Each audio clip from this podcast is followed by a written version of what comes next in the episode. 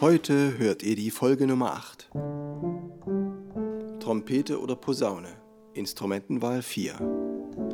Wir gehen den Fragen nach, wo kommen diese beiden Instrumente zum Einsatz, welchen Charakter haben sie und in welcher Lage spielen sie.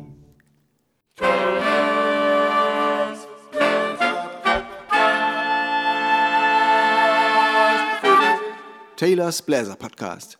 Der Wegweiser zum Lernen, Spielen und Unterrichten von Holz- und Blechblasinstrumenten. Wir starten mit dem Bläserreim zu Folge 8. Fühlst du dich getrieben von groovendem Beat? Die laute Trompete wird dein Favorit. Wie heißer Kakao dir genüssliche Laune bringt, so auch der Wohlklang der tiefen Posaune. Hallo, herzlich willkommen, liebe Bläserfreunde, zur Folge Nummer 8. Trompete oder Posaune, Instrumentenwahl 4. Wir beginnen mit der stolzen Trompete. Stellt euch vor, diesen kräftigen, vollen Klang, der voller Kraft über die Landschaft fegt und dort dem König seinen Stolz illustriert. Es ist absolut ein königliches Instrument, denn es waren keine gewöhnlichen Musiker, sondern besondere am Hofe angestellte Königstrompeter. Die Trompete ist verspielt und heldenmütig. Ihr scharfer Klang macht uns aufmerksam. Er warnt uns und er hat einen Stolz und eine Stärke. Genau das Gleiche verlangt die Trompete auch vom Spieler. Wenn jetzt ein Schüler sich überlegt, ob er Trompete spielen möchte, dann ist Trompete ein Instrument, was ihn absolut fordert. Eine Flöte, die macht schon mal genau das, was man mit den Fingern so ein bisschen will. Oder ein Klavier, da kann man auch im Halbschlaf noch eine Taste runterdrücken und ping, kommt trotzdem ein gut klingender Ton heraus. Aber bei einer Trompete, da muss man wach und stark sein und man muss der Trompete mit seiner eigenen Vorstellung Töne übermitteln, damit die Trompete weiß, was sie wirklich spielen soll. Und natürlich auch die Kraft, die die Trompete selbst hat, die muss auch der Spieler verkörpern, damit es als Einheit verschmilzt und einen guten Ausdruck findet. Wo finden wir die Trompete? Sie kommt äh, auf jeden Fall im Posaunenchor vor. Fast jede Kirche hat einen Posaunenchor. Es gibt so viele fleißige Kantoren, die dann die Stücke zusammenstellen und jede Woche fleißig proben mit allen Teilnehmern, mit vielen Trompeten, Posaunen und ab und zu ist auch mal eine Tuba dabei oder ein Tenorhorn. Wir finden die Trompete im Jazz, in der Big Band. Sie kann so wunderbar schnörkelig, jazzig spielen. Ähm, sie hat noch einen wandlungsfähigen Ton und zwar besonders im Jazz. Zum Beispiel, wenn man da so einen Aludämpfer benutzt, der kommt von der Firma Harman und wenn er vorne einen Stem drin hat, dann kann man damit so wah, wah, wah machen und, und davon hat der Dämpfer auch seinen Namen.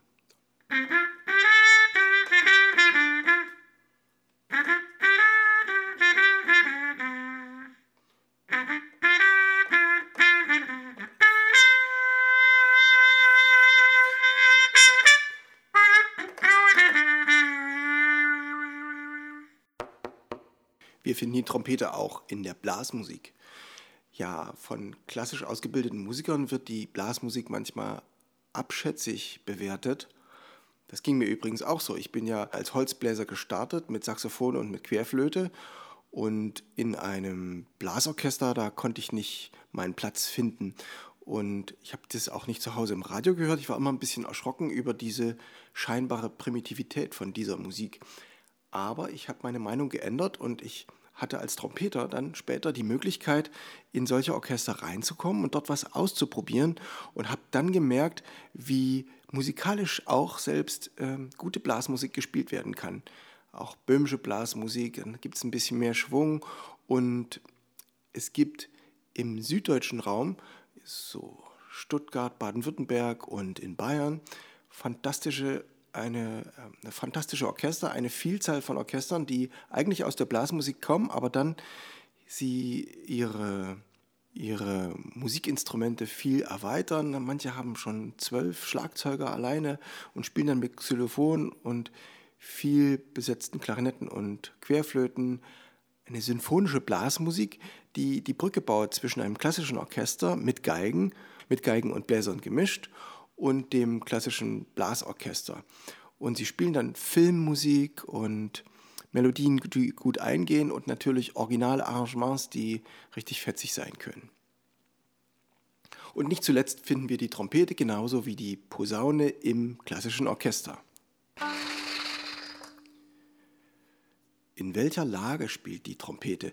Die Trompete hat den Naturton auf B. Posaune hat den Naturton auf dem kleinen b. Damit ist die Posaune genau eine Oktave tiefer wie die Trompete. Genau das gleiche gilt für Sopran und für Tenorsaxophon. Auch die beiden Instrumente sind in B. Und da sehen wir schon, es gibt auch noch die Klarinette und ein ganzes Bündel von Instrumenten, die alle transponierende Instrumente sind. Das heißt, man pustet in diese Instrumente ein C hinein und es kommt der Ton heraus, in dem das Instrument angegeben ist. Bei einem Altsaxophon in S kommt ein S heraus, bei einem Tenorsaxophon in B kommt ein B heraus, genauso wie bei der Trompete. Es klingt einfach schöner. Es gibt auch Klarinetten, die sind in C gestimmt und wenn man so eine Klarinette hat, dann klingt die auch nicht schlecht, aber irgendwas Originales fehlt und dieses, dieser Ton tiefer kommt den Instrumenten einfach entgegen und es verstärkt ihre Bodenständigkeit. Vom Umfang her kann man das Sopransaxophon nicht ganz ideal mit der Trompete gleichsetzen. Das Sopransaxophon spielt man ein paar Töne nochmal höher. Das Altsaxophon ist eigentlich die Stimme, die genau mit der Trompete auf einer Wellenlänge schwimmt, weil wenn beide Instrumente die gleichen Töne spielen, dann klingt es perfekt. Hohe Töne für die Trompete sind genauso hohe Töne für, fürs Altsaxophon und die Tiefen gehen fast genauso tief wie bei der Trompete.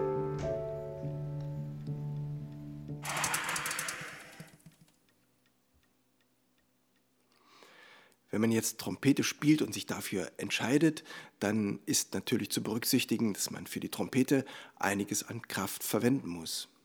Aber anders als man vielleicht denken würde, dass man einfach ein schweres Muskeltraining macht und immer fester und immer stärker in diese Trompete hineinpustet, bis einem die Lippen, bis einem die Wangen platzen, dann liegt man falsch. Denn man muss die Kraft, die man im Bauch und im Brustraum entwickelt, auch erstmal in dieses schmale Mundstück hineinbekommen. Und das ist die eigentliche Übung. Man spielt über viel Beharrlichkeit, über Jahre hinweg mit täglichen Übungen.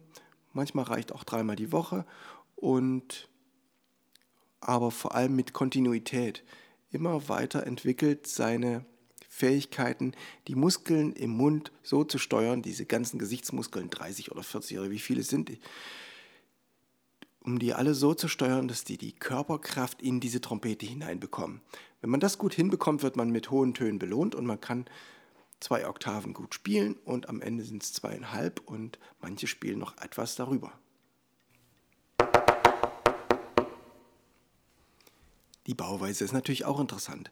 Wenn ihr euch erinnert an Folge 3, da habe ich über die Blechbläser im Allgemeinen gesprochen und da wissen wir, dass alte Vorgänger mit diesen Kesselmundstücken schon vor tausenden von Jahren benutzt wurden.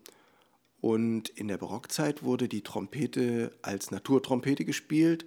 Das habe ich dort auch vorgemacht, ähm, weil man musste dort sehr hoch spielen, weil die Naturtöne erst in der dritten Lage dann wirklich so nebeneinander liegen, dass man eine Tonleiter spielen kann. So, und 1813, da war es dann soweit. Da gab es Heinrich Stölzel, der hat sich die Drehventile ausgedacht und konnte so die Lücken schließen zwischen den weit voneinander entfernt liegenden Naturtönen. Man konnte jetzt die volle chromatische Tonleiter spielen.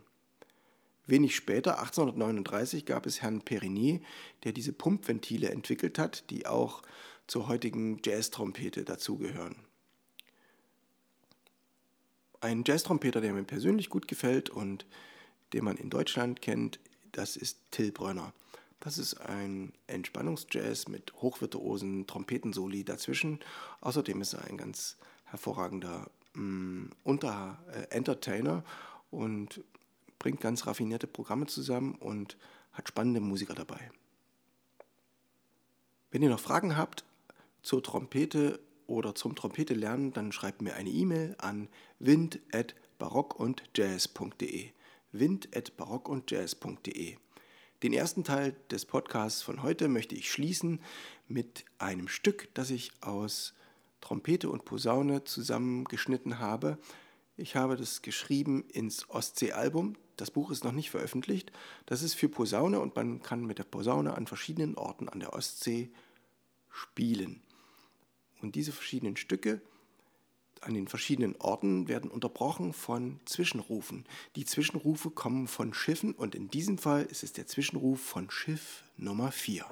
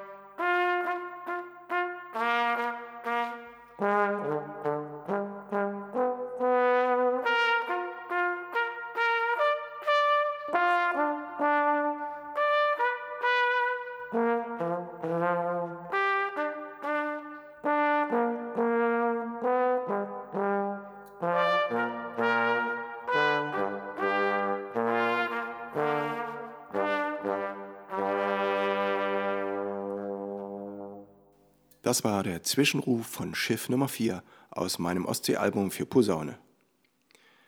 Ich muss euch leider enttäuschen, äh, die Folge wird zu lang, wenn jetzt hier noch die Posaune hinterherkommt. Ich wollte gern so 10 bis 15 Minuten eine Folge machen. Wenn ihr aber sagt, ihr wollt sowas gerne in einer längeren Folge, dann schreibt es in die, dann schreibt es in die Kommentare auf Telegram. Wer es nicht erwarten kann, der findet in der Beschreibung zu diesem Podcast noch drei Videolinks. Da habe ich Empfehlungen zu Musik von Till Brönner, Niels Landgren und James Morrison. Letzterer ist ein super Spieler aus Australien, ein Multiinstrument auf besondere Art. Er hat schon Big Band Aufnahmen gemacht, wo er wirklich jedes Instrument inklusive Schlagzeug, Kontrabass und Klavier selbst eingespielt hat und natürlich alle Bläser. Und er spielt ein Solo mit sich selbst auf der Trompete und auf der Posaune. Zum Abschluss des ersten Teils dieser Folge hört ihr noch einmal den Bläserreim zu Folge 8. Fühlst du dich getrieben von groovendem Beat, die laute Trompete wird dein Favorit. Wenn heißer Kakao dir genüssliche Laune bringt, so auch der Wohlklang der tiefen Posaune.